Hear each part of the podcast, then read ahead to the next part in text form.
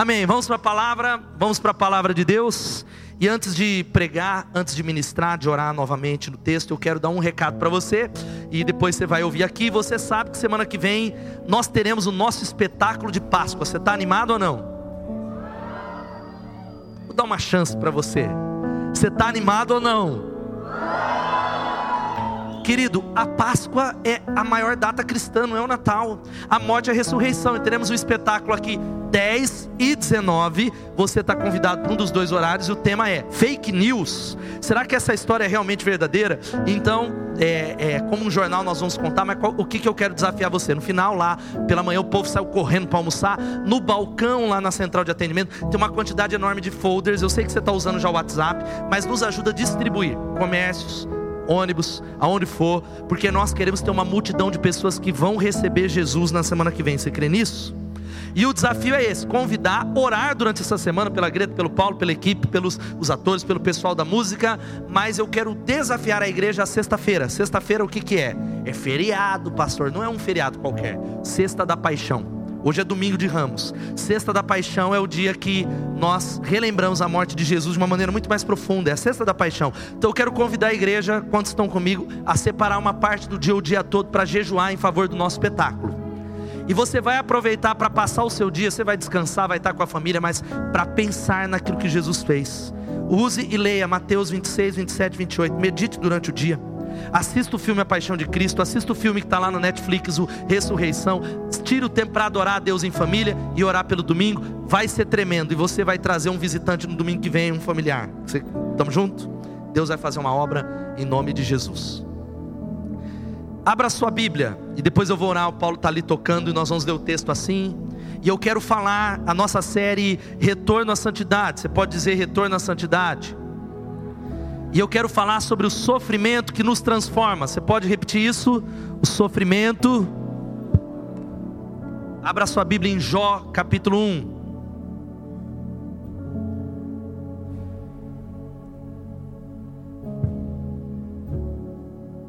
Mesmo assentados, Jó capítulo 1.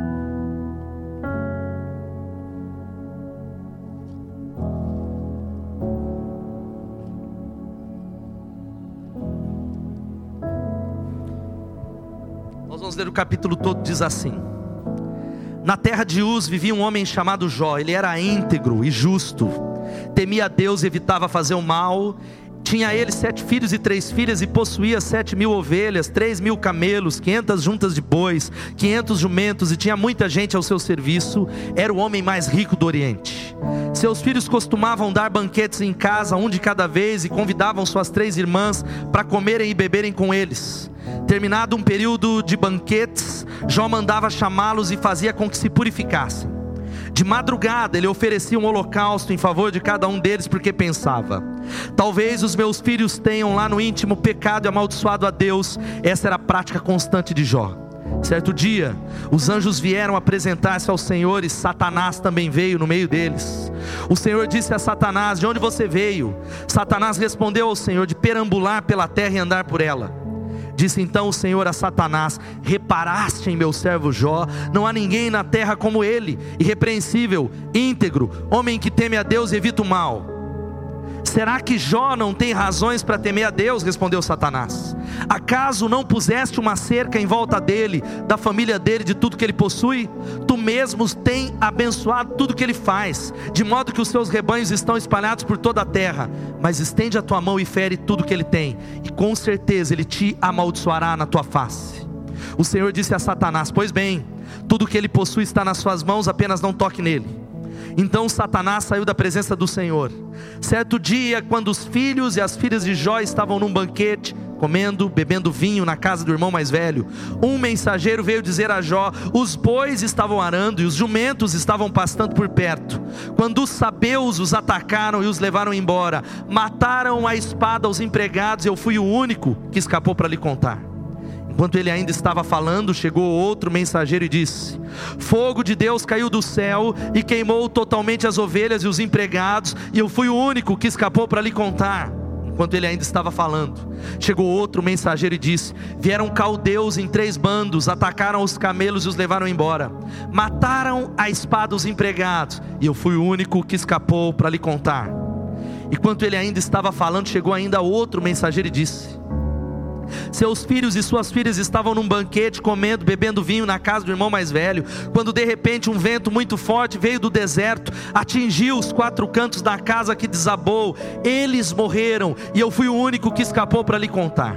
Ao ouvir isso, Jó levantou-se, rasgou o manto, rapou a cabeça, então prostrou-se, rosto em terra em adoração, e disse: eu saí nu do ventre da minha mãe e nu partirei. O Senhor o deu, o Senhor o tomou.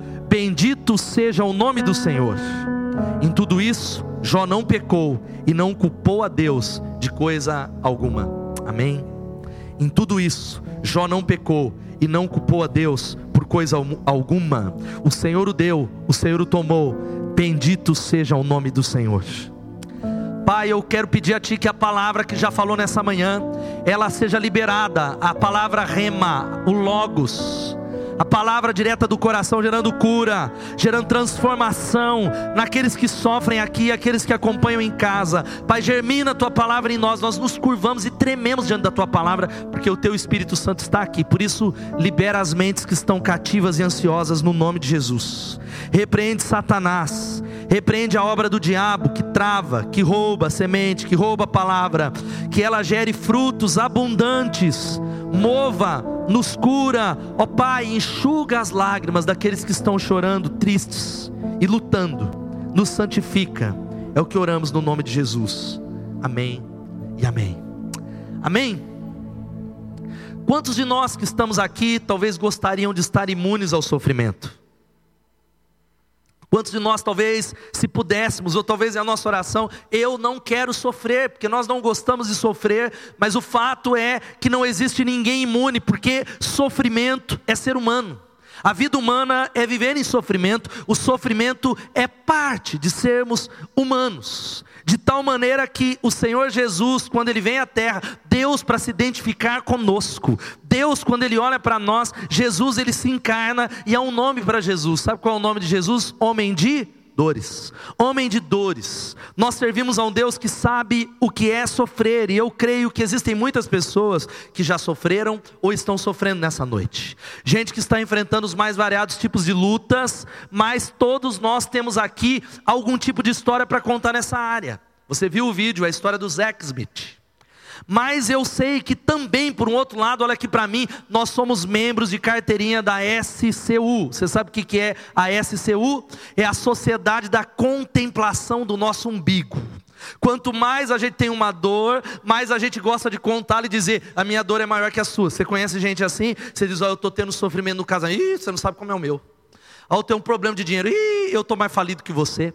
Ah, a minha dor é essa, eu não tenho ideia o que é passar pela dor. E Deus, Ele sabe que o departamento de queixas celestiais está lotado com gente dizendo assim: não é justo, a vida é injusta, Deus é injusto, Deus não está enxergando. E a verdade e a pergunta é a seguinte: como nós podemos encarar uma realidade de que o sofrimento é um fato? Nós sofremos, nós queremos fugir e evitar o sofrimento numa sociedade que cada vez mais tenta descobrir mecanismo para aliviar a dor uma sociedade que valoriza o prazer, as sensações, mas o fato é de que mesmo no meio da nossa fidelidade nós sofremos. E o sofrimento nos esmaga, o sofrimento ele nos fere, o sofrimento nos tira o chão. A verdade é que nós convivemos com pessoas que nos traem, pessoas nos abandonam, pessoas falam mal de nós, pessoas aos quais nós mais amamos, muitas vezes viram as costas para nós. Igrejas nos ferem líderes nos ferem.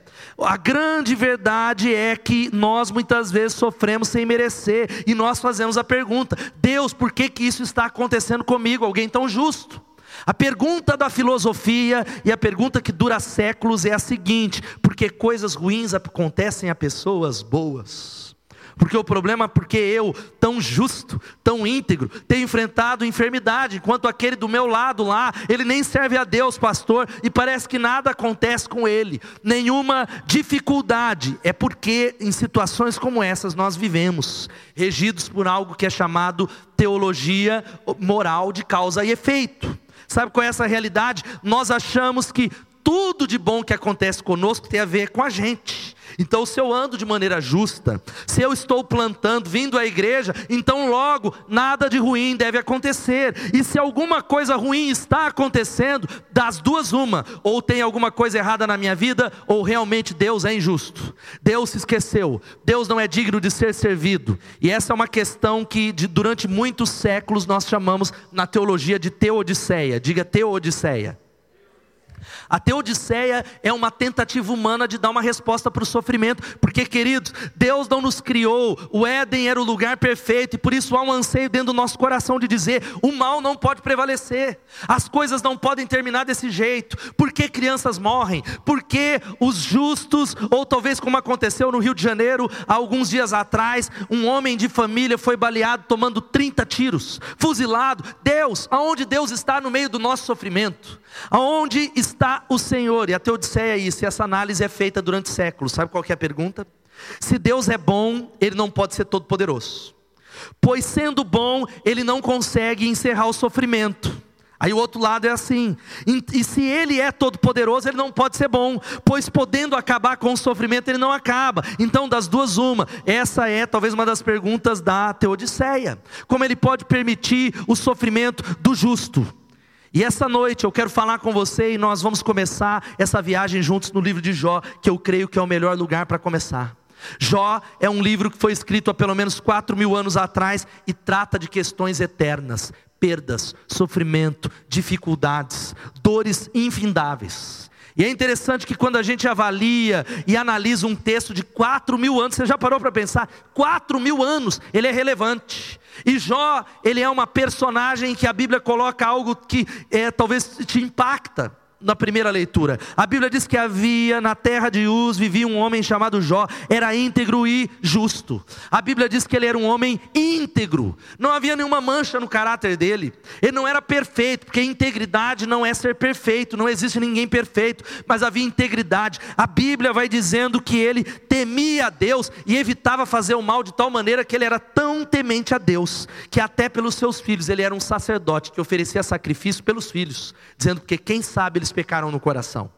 Jó era alguém que não só isso, ele era um homem muito rico, certamente ele sairia na Forbes muitas e muitas e muitas vezes. Ele seria talvez o Jeff Bezos, que é o dono da Amazon, hoje o homem mais rico do mundo. A Bíblia diz que ele era o homem mais rico do Oriente, era o homem mais rico de todo o tempo, ele tinha tudo aquilo que todas as pessoas queriam: tinha bens, tinha riqueza, servia a Deus, e é interessante que ele também era um homem religioso.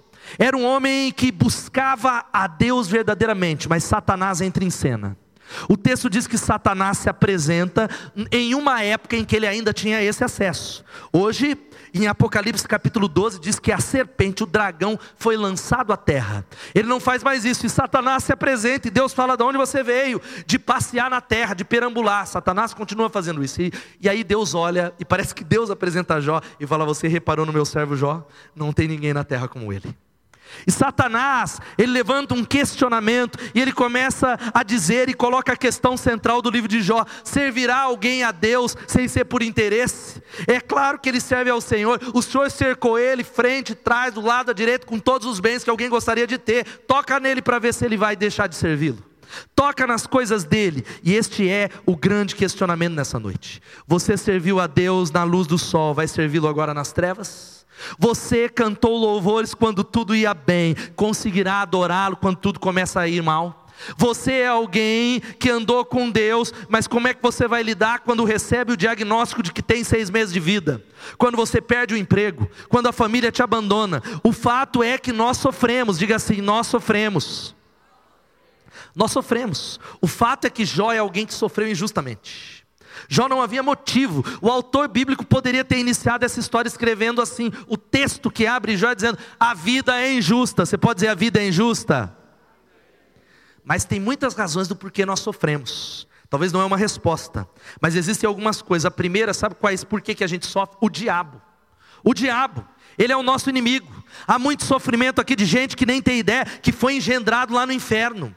O, cre... o não crente, eu estou falando do não crente, porque quem é crente, a Bíblia diz que maior é aquele que está em nós do que aquele que está no mundo. O maligno não pode tocar na sua vida. Quem pode dar um glória a Deus? Mas o cara não é crente, e o pai de santo, ele jogou pó numa, numa cova nova, e as crianças estão cheias de bronquite ninguém sabe a razão. É por isso que nós precisamos ter um ministério de intercessão forte nessa igreja. Quem pode dar um glória a Deus? É por isso, querido, que você precisa vigiar e orar. A Bíblia diz vigiar e orai. Tem muita gente que está sendo derrubado nessa comunidade porque é crente, mas não está vigiando. É gente que está orando e não está vigiando, ou está vigiando e não está orando. Uma outra razão, sabe qual é a razão do nosso sofrimento que a gente sofre? Os homens. É uma decisão que acontece lá em Brasília e mexe no seu bolso aqui. É ou não é? É uma decisão que acontece na Câmara, no, o, o, governador ele coloca uma lei, mexe, machuca com você, e aí a sua firma quebra, há uma dificuldade, o desemprego che chega, mas a razão talvez maior do que porque nós sofremos chama-se pecado, diga pecado. É o pecado, o pecado afetou a raça. O pecado, ele colocou tudo de cabeça para baixo. Os animais sofrem, a natureza geme, nós gememos, as coisas não estão de maneira perfeita. O pecado da raça afeta tudo e todos. É por isso que quando nós dizemos, pode o homem bom sofrer, não existe ninguém bom. A chuva cai sobre justos e injustos. O problema cai na casa de quem busca a Deus e quem não busca a Deus. O problema ele chega de uma maneira aleatória e consequências como fome e tantas outras coisas. Mas há uma outra razão porque a gente sofre, problemas que nós mesmos arrumamos para nós, não é? Quanto pode falar é verdade, pastor? É, é, é, ingenuidade, uma decisão que você deveria sabia que tinha que ir para cá e você quis bancar e deu errado. E gente que se mete em problemas que não é dele, pela falta de sabedoria, gente que por onde vai ele arruma problema. Ele vai numa igreja, ele troca, ele arruma problema, e é aquele provérbio que diz assim: que como um homem que pega o cão pelas, pelas orelhas, assim é aquele que se mete em problemas que não é seu. Se você pegar um cão pelas orelhas, o que, que ele vai fazer? Hã? Vai pedir desculpa para me solta. Ele vai te morder, ele vai te morder. E há muitas coisas. Agora a questão é que a causa não ajuda muito, mas te ajuda um pouco se você descobrir que tem a ver com você. E essa é a palavra e o pano de fundo de Jó, mas o fato é que Jó, ele sofre injustamente. Mas o ponto dessa mensagem é que Deus, ele tem um propósito no nosso sofrimento. A Bíblia ensina que Jesus, e talvez você que está chorando, e nós não estamos minimizando o sofrimento, há situações muito sérias de lágrimas que se estendem por anos, e talvez a pergunta que você faz é: Deus, aonde o Senhor está no meio do meu sofrimento? Deus está falando para nós: sabe onde eu estou? Eu estou sofrendo com você. Deus, o senhor não sabe o que é perder um filho, o senhor não sabe o que é sofrer. Ele diz: Eu sei. Sabe por que, que eu sei? A resposta foi dada dois mil anos atrás. Eu me identifiquei. O nosso Salvador é alguém que foi tentado em todas as grandes áreas em que nós fomos tentados. O homem de dores é aquele que veio para os que eram os seus, mas os seus não receberam. É o Jesus que derramou o sangue dele para lavar os nossos pecados, que é a resposta humana de Deus para o sofrimento, dizendo: Ei, ei, ei, eu sei o que é sofrer, porque Jesus Cristo Cristo, ele morreu em seu lugar para se identificar, para salvar, para restaurar você. Louvado seja o nome de Jesus. E Jesus Cristo morreu como um brado de Deus, dizendo assim para nós: o mal não vai triunfar, todo pecado, toda maldição, ele tomou sobre si. Quem pode dizer amém? E o fato é que o Diri Peterson ele diz que Jó é importante por causa do seu sofrimento, mas ainda é mais importante porque ele sofreu nas áreas que nós sofremos.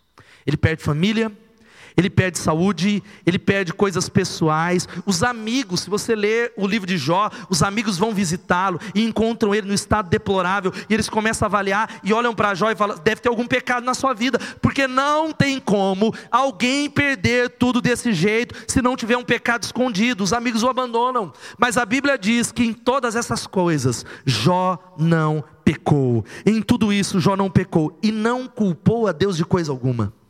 Ele faz algo inadmissível, querido. Ele diz: Nu eu saí do ventre da minha mãe, nu eu vou voltar. O Senhor o deu, o Senhor o tomou. Bendito seja o nome do Senhor. Agora, quais são as verdades sobre o sofrimento que a gente precisa aprender num tempo de tanto sofrimento? Numa época em que o discurso da igreja é esse: ei, prosperidade. Quantos querem prosperidade? Acabei de falar que nós somos abençoados. E aí você ouve isso, é algo que você não quer acreditar e fugir, mas a primeira verdade é a seguinte: o sofrimento faz parte da condição humana. Eu já falei, mas vamos repetir isso todos juntos? O sofrimento. Querido, sabe qual que é o fato? É que o sofrimento imerecido vai acometer aqueles que servem a Deus. O sofrimento ele é parte do ser humano. É interessante que isso, o sofrimento de Jó, não foi por causa de pecado, ele era justo. Não foi por causa de uma brecha, não foi por causa de uma falha moral, mas a verdade é que coisas ruins ainda acontecem a pessoas boas, porque o sofrimento faz parte do viver humano. A gente cresce, a gente casa e nós estamos envelhecendo. Quem é que está envelhecendo aqui? Levando a mão. Todo mundo. A circunferência, a gente vai para a academia e é uma melhor, estou melhor, mas parece que, que antes a gente podia comer 10 hambúrguer no dia e estava em forma, agora não dá mais. Nós estamos envelhecendo, o metabolismo está cada vez mais lento. Você olha no espelho e as marcas estão aí. E é tão interessante que Jesus, ele falou isso para nós. Ele nos alertou. Ele diz: "No mundo vocês terão aflições, mas tem de bom ânimo, porque eu venci o mundo. Louvado seja o nome de Jesus." Mas no mundo teremos aflições, é uma realidade, o sofrimento está aqui por causa, sabe do que? Do pecado da humanidade, não há ninguém, diga ninguém, que esteja imune ao sofrimento. É o que diz o Abraham Lincoln, o famoso presidente americano, ele diz que a adversidade ela não nos fragiliza, ela apenas mostra o quanto nós somos frágeis. O seu sofrimento não deixa você fraco, apenas mostra o quanto você precisa de Deus. O sofrimento ele vem para te trazer, talvez para que você entenda, eu preciso do Senhor. Para quem eu irei? Eu não posso me apartar da presença dele. Não há outro lugar. Ele é o refúgio. Agora a grande questão é: sofreremos por sermos fiéis a Deus ou por sermos injustos? Ou por blasfemarmos contra Deus, ou por fazermos aquilo que Deus não quer, porque a Bíblia fala um versículo que a gente não gostaria de estar lá. Filipenses 1:29 diz assim: A vocês foi dado a graça de não somente crer nele, mas de sofrer com ele. Quando nós sofremos, nós nos identificamos com o nosso Salvador. Quando nós sofremos, nós passamos a ser semelhantes a ele, porque ou o sofrimento das duas uma, querido. Eu queria falar isso para você. O sofrimento serve para nos levar à santidade. Os homens mais santos que eu conheço, e santos no sentido de mais perto de Deus, são aqueles que foram mais quebrados. Os homens mais parecidos com Jesus foram aqueles que mais sofreram, porque o sofrimento ou nos torna mais egoístas ou nos torna mais santos. Dependerá inteiramente do nosso relacionamento com Deus, dependerá do quanto você está mais perto de Deus. Quem pode dizer amém? Quanto mais perto do Senhor, o seu sofrimento ele é equalizado. O seu sofrimento ele entra numa perspectiva eterna. A segunda coisa, sabe qual é? Deus é o dono e a origem de tudo que você tem. Vamos falar isso? Deus no meio do mais profundo sofrimento que eu não tenho ideia. Jó, ele dá uma declaração, ele se prostra em adoração e diz: Eu saí nu do ventre da minha mãe e nu eu partirei. O Senhor o deu, o Senhor o tomou, louvado seja o nome do Senhor. Amém. Sabe qual é a nossa dificuldade? É que nós queremos um Deus moldável à nossa concepção humana, à mente finita. Ah, mas Deus não pode ser desse jeito, Deus não pode tratar o pecado desse jeito. Não, eu acho que Deus é assim ou é assado. Nós queremos um Deus que nós formamos do nosso jeito, mas Deus ele é incognoscível, incompreensível. É o Deus que criou todas as galáxias é o Deus que criou os sols, é o Deus que criou planetas com o poder da Sua palavra. Não há um ser humano que pode compreender os caminhos do Senhor, por isso nós não compreendemos. E o fato é que Deus, Ele é alguém que Ele deu, Ele é o dono de tudo e Ele pode levar de volta aquilo que Ele quiser. Basta para nós apenas uma coisa: a graça de andar com Ele. Louvado seja o nome de Jesus. Agora guarda isso: nosso Deus é bom. A palavra de Deus diz que Ele é bom. Louvai ao Senhor, celebrem a Ele, porque Ele é bom e a sua misericórdia dura para sempre. Ele tem o direito de pegar o que ele quiser. Agora, o homem que anda com Deus, ele entende que nada foi nosso em primeiro lugar. Quando eu olho para minha família, ela é um empréstimo de Deus para mim, ela não é minha, ela pertence ao Senhor. Quando eu olho para o meu emprego, para o meu trabalho, para a minha liderança, para os dons, é tudo dele, é empréstimo do Senhor. Nada foi meu em primeiro lugar. Ele é o dono, ele é a origem de tudo que você tem em nome de Jesus. Sabe o que, que isso faz? A gente muda. Porque a gente começa a avaliar tudo com um senso de gratidão, desfrutar mais aquilo que a gente tem e descansar, porque está nas mãos de Deus e nós dizemos: Bendito seja o teu nome pelo empréstimo. Bendito seja o teu nome pela mordomia, porque o Senhor tem me abençoado. É olhar para isso e entendendo que nós não vamos levar nada para o outro lado. Há algo que da tradição que diz que os faraós egípcios, quando eles eram enterrados, eles pediam para colocar dentro dos sarcófagos tudo que eles tinham, com a esperança de que na eternidade eles iriam levar e se encontrar com aquelas coisas materiais. Mas o último terno não tem bolsos, como diz um provérbio italiano. O Billy Graham dizia que nunca se vê um carro forte seguindo um carro fúnebre. Porque nu nós saímos do ventre da nossa mãe, nu nós iremos retornar, nu nós voltaremos para lá. Por isso Deus está dizendo algo para você, filho. Ei, ei, ei, ei. O Senhor deu. Não se apegue demais às coisas. Coloque o teu coração e alinhe ao Senhor. Deus é o dono. Deus é a origem. A terceira coisa, sabe qual é? É que o sofrimento é instrumento de Deus para nos levar ao crescimento. Você pode repetir isso? Vamos falar isso todos juntos? Os sofrimentos Querido, as tribulações são parte do treinamento de Deus. Agora você diz, eu não quero sofrer, Senhor. E aí Deus olha e fala, filho, a sua vida é finita. A sua vida vai durar, espero que 100 anos. Quem quer viver 100 anos? Quero viver bem, se for 100 anos. Bem. Esta vida é como se toda essa parede fosse eternidade. E a sua vida é talvez, vamos ver se eu acerto, que ontem eu não soube aqui. Onde é que é a luz? A sua vida é esse pontinho vermelho. Essa vida na terra, esse pontinho, a eternidade é toda essa parede. E aí ele fala: Deus, eu não queria sofrer. E Deus está falando: Eu estou treinando você para a eternidade, para reinar como reino e sacerdote. Eu estou treinando você através das tribulações. Quem pode dar um glória a Deus? Agora, o que, nós precisamos entender? Que provações tem a ver com o propósito de Deus. Quando a gente enxerga isso, as lágrimas continuam saindo, ainda dói, mas começa a mudar um pouco a perspectiva e nós começamos de alguma maneira significar ou ressignificar as nossas dores. Há um, li um, livro que eu li nessa semana que passou, um livro fantástico, procure no estante virtual, que não é publicado mais, se chama Não Desperdice as Suas Lágrimas.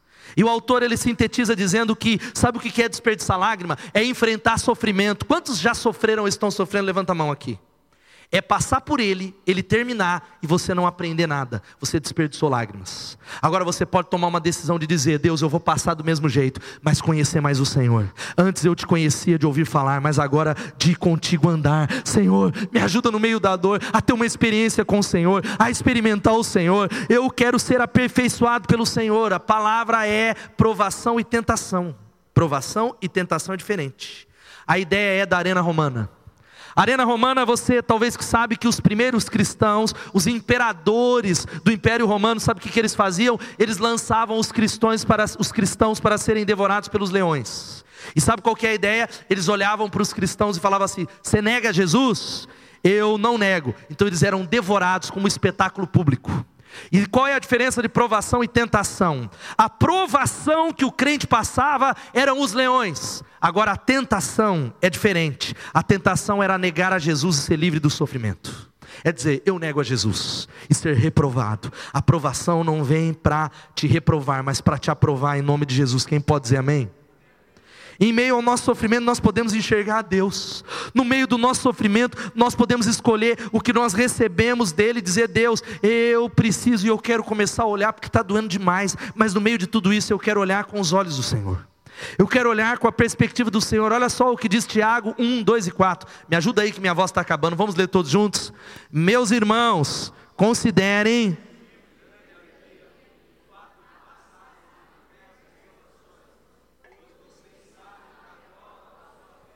produz perseverança, e a perseverança deve ter ação completa, a fim de que vocês sejam maduros e íntegros, sem lhes faltar coisa alguma.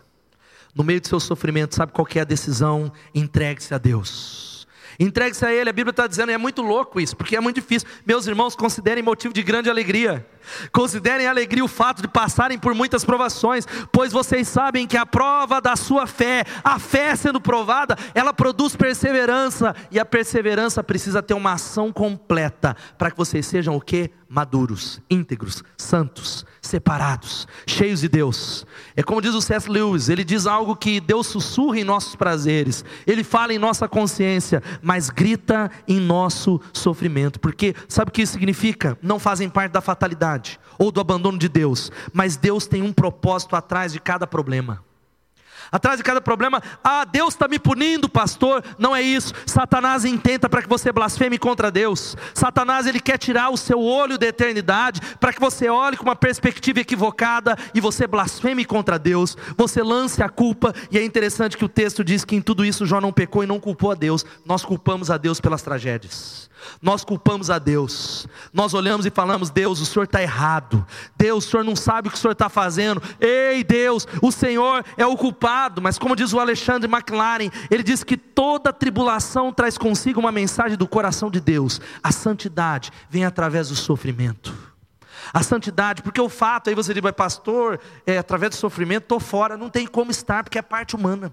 Nós sofremos. Olha só o que diz 2 Coríntios 4, 17, 18 pois os nossos sofrimentos leves e momentâneos estão produzindo para nós uma glória eterna que pesa mais do que todos eles. Assim, fixamos os olhos não naquilo que se vê, mas no que não se vê, porque o que se vê é passageiro, é transitório, mas o que não se vê é eterno. Louvado seja o nome de Jesus. Sabe o que Deus está falando para nós? Ele falou: Eu estou fazendo uma aliança com você, querido. Eu estou fazendo uma aliança que no meio das suas lágrimas, esses sofrimentos que você tem passado, eles são passageiros, são leves, momentâneos, mas eles irão produzir, sabe o que? Uma glória eterna que vai pesar mais do que eles. Louvado seja o nome de Jesus.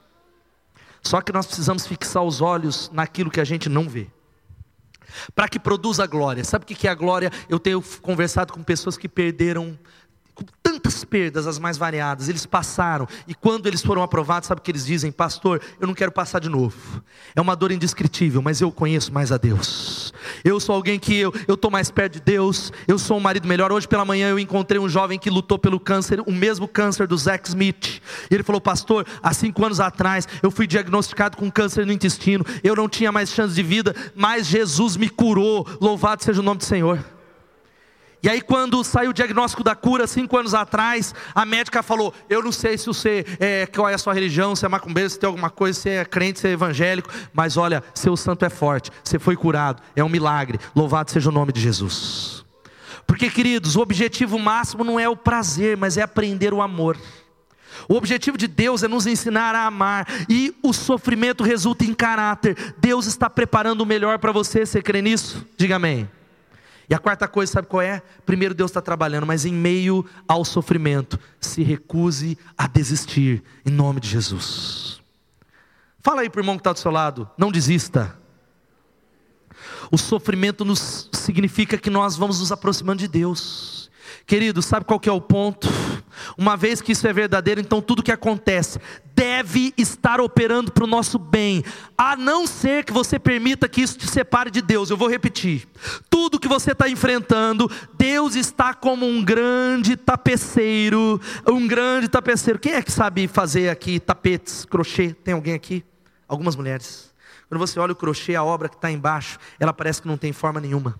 Mas o grande tapeceiro, ele está costurando uma obra, ele está costurando algo que não é visível aos olhos. Deus, ele está dizendo: isso vai operar para o seu bem, a menos que essa dor te separe de Deus, a menos que você permita, e a palavra é: não desista, não desista, se recuse a desistir, porque o sofrimento vai passar, louvado seja o nome de Jesus.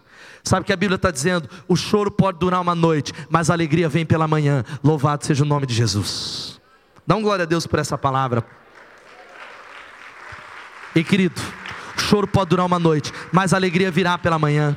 A alegria virá pela manhã, mas eu tenho visto algo que a gente não pode esquecer, que olha só, a mulher de Jó, a mulher de Jó, leia o livro de Jó, olha para Jó e falou: Ei, querido, você não merecia ser o homem mais íntegro da tua geração, amaldiçoa Deus e morre. E ele olha para a mulher e fala: Como uma você fala, como uma louca você fala. Em nenhum momento, sabe que ele culpou a Deus, e sem ter as respostas.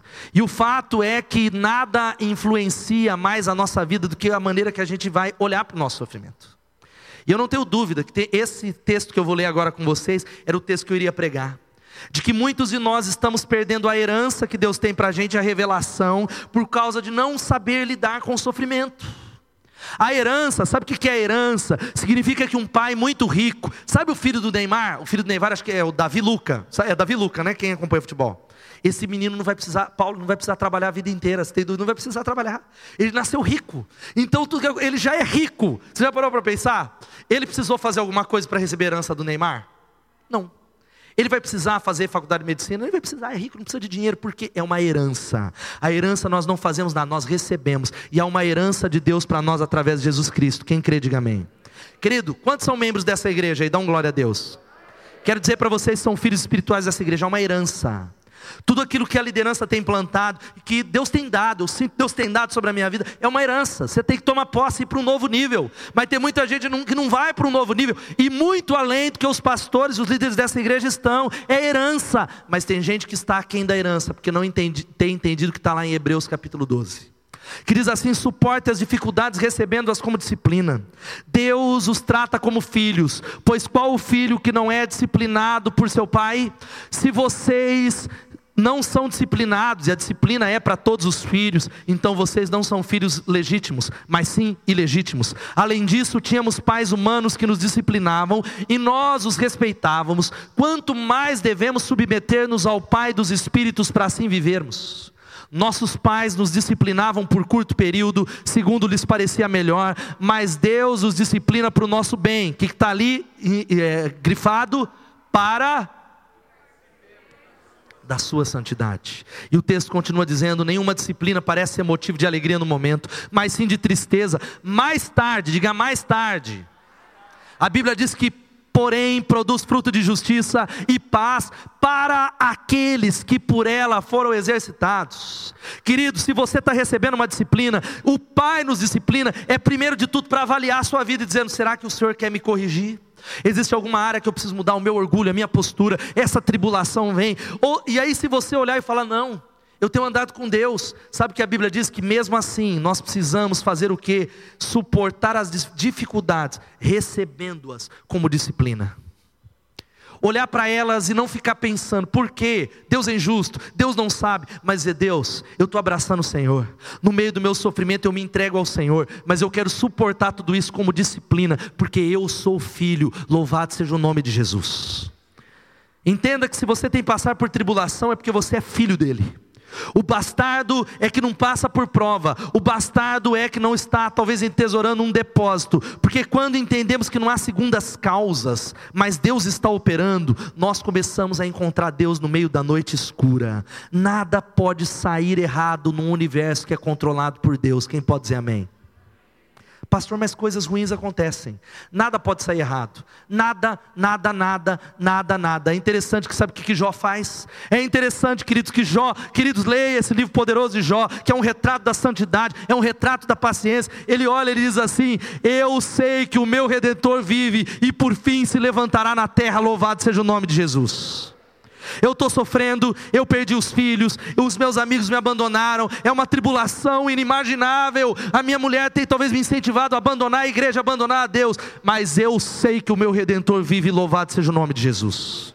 Jó capítulo 3, versículo 15, ele diz algo que tem me marcado muito nesses últimos dias. Ele diz: Ainda que ele me mate, nele eu esperarei, louvado seja o nome de Jesus. Ainda que tudo isso seja algo dele, nele eu esperarei eu o esperarei. Agora, o fato é que Deus, Ele nega para a gente a visão do futuro. Nós somos uma geração que quer consultar astros, astrólogos. A gente quer horóscopo. A gente quer o profeta da igreja que fala, oh, vai ser assim, porque nós queremos evitar o sofrimento. A gente quer saber o que vai acontecer, mas eu quero dizer para você: não coloque a sua fé em prodígios incertos. A palavra de Deus, que é inspirada, tem respostas para as suas perguntas. Deus está cuidando de você no nome de Jesus. Deus ele enxuga as suas lágrimas. A questão, e o Paulo vai subir aqui, não é por que, que isso está acontecendo. A pergunta não é Deus, por quê? Nós podemos falar isso para Deus, mas a questão é: eu permanecerei servindo a Deus no meio da tribulação? Eu permanecerei sendo leal ao Senhor, porque a única calamidade da vida é perder a fé. E eu não consigo compreender a vida, gente. Eu não consigo compreender. Eu tento às vezes pensar, Deus, por que, que aconteceu? Aquela família teve essa perda. Por que, que aquele pastor morreu tão jovem? Por que, que há um tempo atrás, alguns meses atrás, um pastor, eu tinha um contato, não era meu amigo, ele foi tirar férias em Caldas Novas, talvez você viu no jornal, e aí ele voltando para o culto da igreja dele, e a igreja achou estranho que domingo à noite era para ele ter voltado de férias e nada, e colocaram algo do desaparecimento dele. Alguns dias depois, sabe o que havia acontecido? Um carro que veio na contramão bateu no carro daquele pastor e faleceu ele, a esposa, o seu filhinho, só o filho mais novo sobreviveu. Aí a pergunta é: Deus, por quê?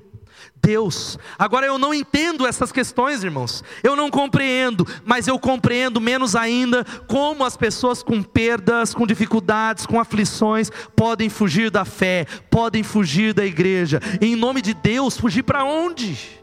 já perderam coisas suficientes para onde nós iremos, para onde nós fugiremos. A única verdadeira calamidade da vida é perder a fé em Deus. E a última coisa, sabe qual é? Confie na soberania e no caráter de Deus. Louvado seja o nome de Jesus. E querido, ame a soberania de Deus. Sabe o que isso significa? Que a gente não consegue olhar para o final da estrada. A gente não consegue olhar para o final da nossa história. Mas existe um Deus que olha de cima e diz: Eu estou construindo uma estrada, eu estou construindo um caminho aonde não parece haver caminhos. Deus pode fazer o milagre acontecer, querido. Você não está enxergando hoje, mas eu estou construindo uma estrada e um caminho que vai redundar para o seu bem. Mas confie na soberania, Deus está no controle. O caráter de Deus, um Deus que é bom, um Deus que ama, um Deus que enviou Jesus Cristo por amar você, um Deus que enviou Jesus porque a sua vida não termina aqui, há uma eternidade para nós reinarmos. Há uma eternidade, um lugar que ele vai nos levar para casa. É interessante que Jó, ele se dobra e ele adora a Deus. Porque ele conhecia Deus. Porque o que impede você de vencer a aprovação, e tem gente chorando porque, ai, ah, eu tô de bico com Deus, eu não vou à igreja porque não me visitaram. Ei, irmão, chega. Ah, eu fiquei dois domingos sem ir, e aí eu passei no supermercado e o irmão fingiu que não me viu. Ei, irmão, chega. A vida é maior do que isso. O reino de Deus não é comida nem bebida, mas alegria e paz do Espírito Santo. Amém? Está na hora de olhar para a eternidade. Está na hora de olhar tudo com uma perspectiva eterna. Agora, quando a gente não conhece muito a Deus, mal, maus entendidos fazem as pessoas desconfiarem do caráter de Deus. Maus entendidos, não terem informação completa. E eu li nessa manhã uma história de um e-mail errado. Um casal decidiu passar férias no Caribe, no mesmo hotel onde passaram a lua de mel de 20, de 20 anos atrás. Por causa do trabalho, a mulher não pôde ir no mesmo dia, ela ia chegar três dias depois.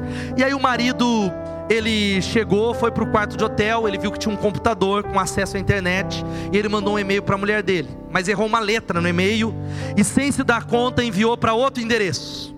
O e-mail foi recebido por uma viúva que acabara de chegar do enterro do seu marido e que, ao conferir o e-mail, desmaiou imediatamente. O filho entrou na casa sem entender nada, viu a mãe desmaiada e no computador ele leu o recado que estava assim: Querida esposa, eu cheguei bem. Provavelmente você se surpreenda em receber notícias minhas por e-mail, mas agora tem computador aqui e eu posso enviar mensagens a pessoas queridas. Eu acabo de chegar e já me certifiquei que já está tudo preparado para você chegar na sexta que vem. Eu tenho muita vontade de te ver e eu espero que a sua viagem seja tão tranquilo como está sendo a minha. Observação: não traga muita roupa porque aqui faz um calor infernal. A informação errada chegou. E muitas vezes nós temos a informação errada de quem Deus é. A informação errada de quem Deus é, o mal entendido, que é que Deus bom permite o sofrimento injusto, e os mal entendidos fazem pessoas desconfiarem do caráter de Deus. Querido, se você acompanha a história de Jó, sabe o que acontece? É interessante que no capítulo, depois lendo na sua casa, de 38 até o 41, olha aqui para mim, Jó ele questionou, não culpou a Deus, mas questionou. É interessante que Deus chama Jó e Deus não responde nenhum dos questionamentos de Jó. Ele não fala. Ele simplesmente começa a discorrer dizendo assim: Quem é esse que obscurece o meu conselho com palavras sem conhecimento? Quem marcou os limites das suas dimensões? Onde é que você estava, Jó, quando eu lancei os alicerces da terra? Responda-me, se você sabe. Quem marcou os limites? Talvez você saiba. Quem é que estendeu sobre elas as linhas de medir? Quem colocou a pedra na esquina? Enquanto as estrelas matutinas cantavam e todos os anjos estavam se regozijando, quem represou o mar, pondo-lhe portas, quando ele irrompeu do ventre materno, quando eu vesti de nuvem, quando eu criei todas as coisas, quando eu dei ordens amanhã para se mostrar na alvorada e o sol nascer, para que ela apanhasse a terra pelas pontas, onde é que você estava, Jó? Você sabe? Onde é que você estava? Você já foi até as nascentes do mar, já passeou pelas obscuras profundezas do abismo. As portas da morte já foi mostrada para você. Você já viu as portas das densas trevas? Você faz ideia de quão imensas são as áreas da terra? Fala, se você sabe, Jó.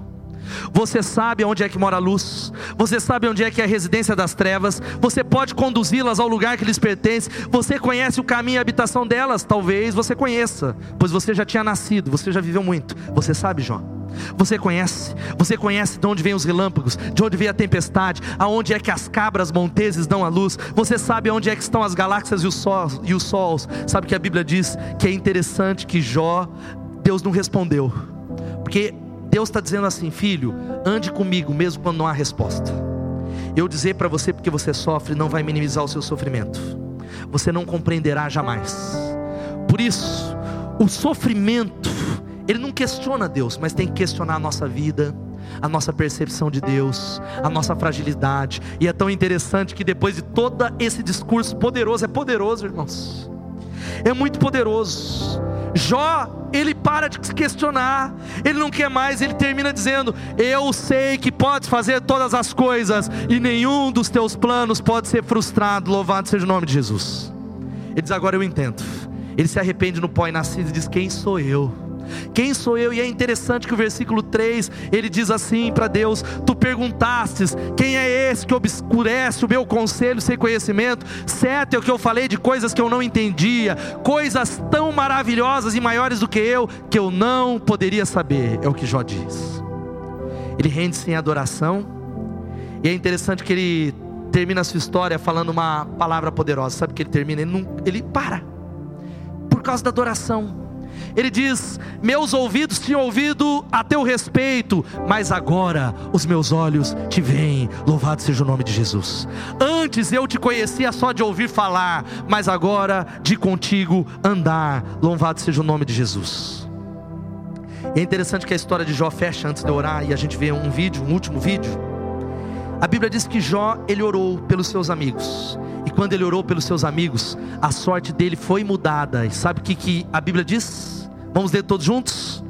O Senhor abençoou o final da vida de Jó mais do que o início. Sabe o que isso significa, querido? Que aquele que é o único de receber a honra e a glória e o poder, ninguém se compara a ele quando se trata de abençoar. E eu quero antes da gente orar e a banda vai chegando bem devagarzinho, longe da legenda, que você acompanhasse a história do Zeke, que nós mostramos apenas uma parte. Eu queria que você assistisse o final dela. The day that Zach died, there was a huge and sudden storm. The kind that creeps in without warning, comes at you fast, and leaves in an instant. As I was saying goodbye to my love, the clouds came, the earth shook, and the thunder rumbled. One year and eight days after being diagnosed with cancer, Zach stepped into eternity.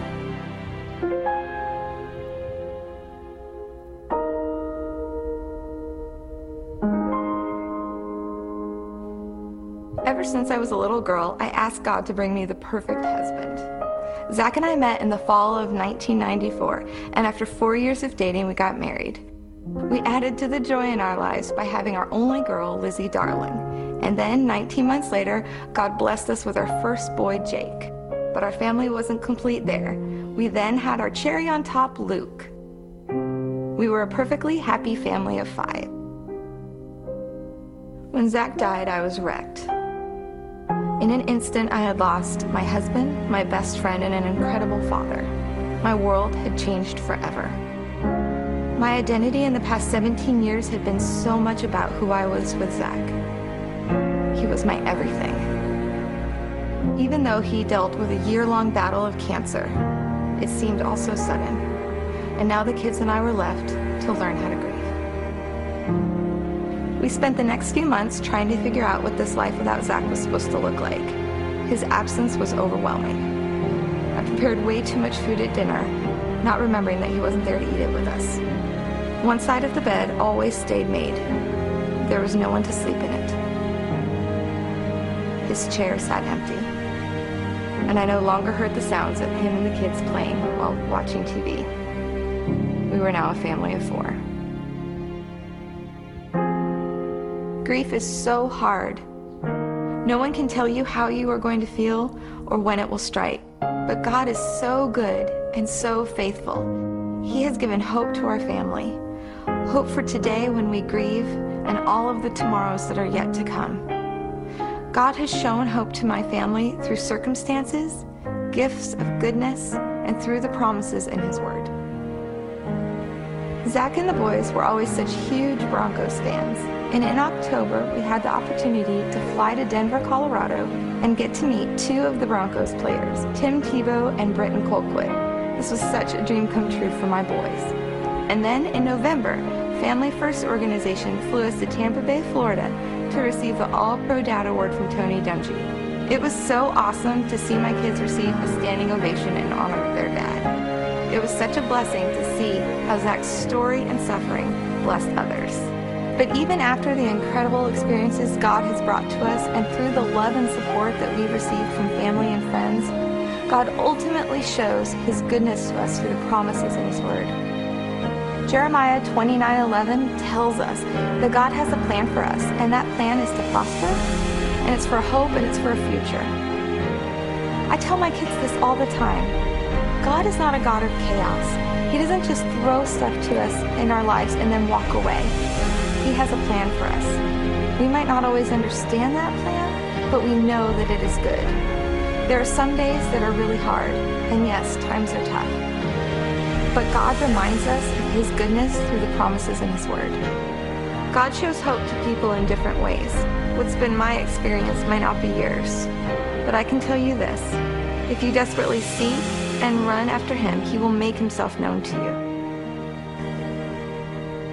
As Zach's soul left the earth and went to where it was meant to be, I looked out the window, and as the storm cleared, the sun began to shine through the clouds. It was then I realized that he was healed. He was no longer in pain. At that moment, God gave me hope. God knew that I would be a widow and mother to three at the age of 32. Why did he allow this to happen? I don't have all the answers. But I do know that I will praise God because through cancer and death and grief, God is still God and God is still good. To God be the glory. Glória a Deus. Fica de pé no seu lugar. Há uma decisão a ser tomada. Eu queria que você abaixasse sua cabeça no meio do sofrimento ou eu me entregarei a Ele, meu sustentador e consolo, consolador, aquele que é o guia, aquele que conhece o final da minha estrada e sustenta a minha história, aquele que é o sustentador no meio do sofrimento, ou negarei, ou irei para longe dele. Mas o fato é que nada pode nos separar do amor de Deus, nada, nada, nada.